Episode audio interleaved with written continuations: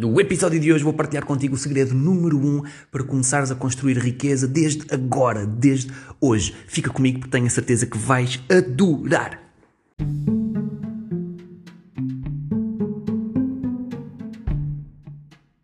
Miguel, Miguel, fiquei curioso, mas que segredo é este que tu estás a falar? E será que é uma coisa complicada que só as pessoas com curso de economia e com curso de educação financeira é conseguem fazer? Não. É uma coisa muito, muito simples. É tão simples que dá vontade de chorar. É tão simples que, por ser tão simples, as pessoas não fazem. E é por isso que muitas pessoas passam uma vida inteira sem construírem abundância financeira e sem construírem riqueza. É por isso que existem muitas pessoas que não conseguem ter investimentos um dia, que não conseguem construir um património que lhes possa gerar um rendimento sem ser necessário elas estarem fisicamente presentes. Então, Miguel, mas o que é isto? Conta lá.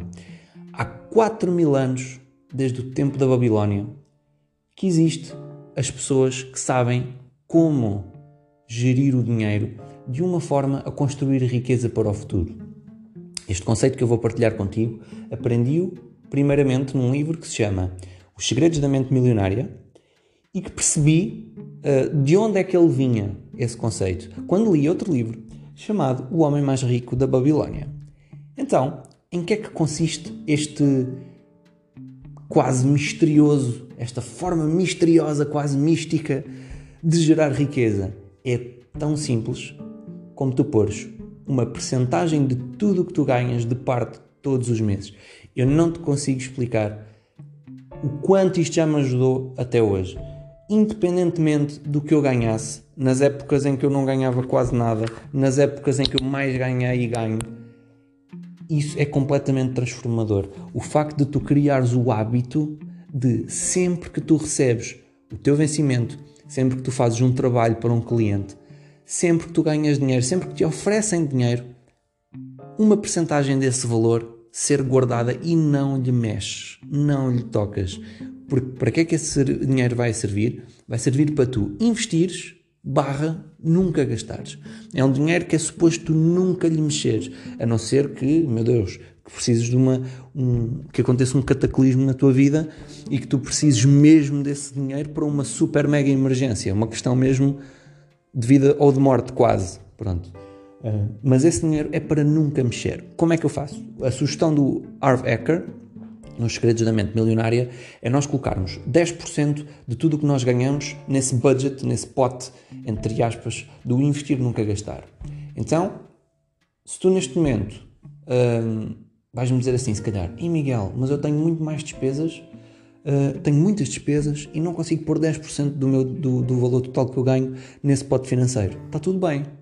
Não podes colocar 10%, coloca 8%, coloca 5%, coloca 4 coloca 1%, mas tem que lá estar alguma coisa. Porquê? Vais-me dizer, ah Miguel, estamos a meter meia dúzia de euros nesse pote todos os meses, isso não vai fazer diferença nenhuma. Aí é que te enganas. Vai fazer toda a diferença. E porquê que vai fazer toda a diferença? Porque te vais, um, vais-te obrigar, no fundo, a criares esse hábito.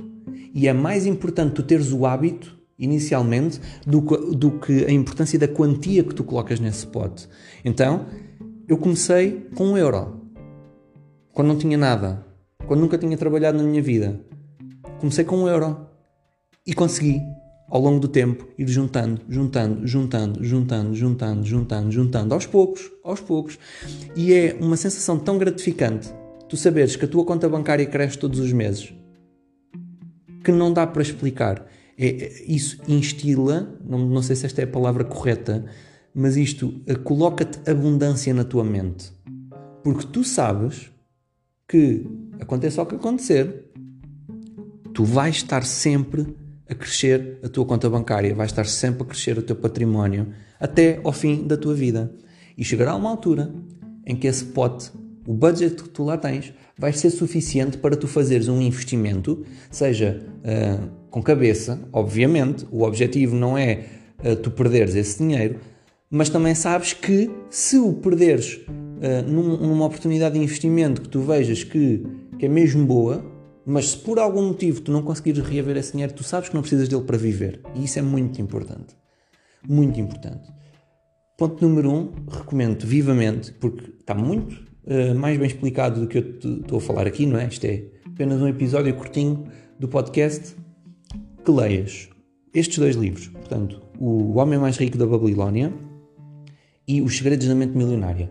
Falam muito mais do que apenas dar esta estratégia, falam sobre o mindset de riqueza versus o mindset de pobreza. Atenção na palavra mindset. Portanto, não há pessoas, as pessoas são, há pessoas ricas e há pessoas pobres. Um, entre aspas, uh, se bem que, o que é que é pobre, o que é que é rico, não é? Mas a nível financeiro, financeiramente falando, a principal diferença que existe entre uma pessoa rica e uma pessoa pobre é na sua cabeça, é no seu mindset, é a forma como eles veem o dinheiro, como eles veem as oportunidades. Então, esses dois livros, tal como fizeram comigo, certamente vão completamente moldar e transformar a tua visão sobre as finanças pessoais. Assim que é, essa é a primeira recomendação que te faço. E a segunda recomendação é a partir de hoje, da manhã, do momento em que tu receberes algum dinheiro, seja de que meio, ok? Assim que tu receberes alguma venda de um cliente, o teu vencimento, o que seja, se puderes, se tiveres essa possibilidade, coloca 10, 20, 30% de parte. Num livro do Tony Robbins, ele explicou que um senhor que fazia entregas para a UPS, que é uma companhia de distribuição, eh, uma transportadora, eh, ele começou a juntar 20 a 30% de todo o seu rendimento e a pôr nesse pote do investir nunca gastar. E passado 10 anos, ele era livre financeiramente. Okay? E ele fazia entregas.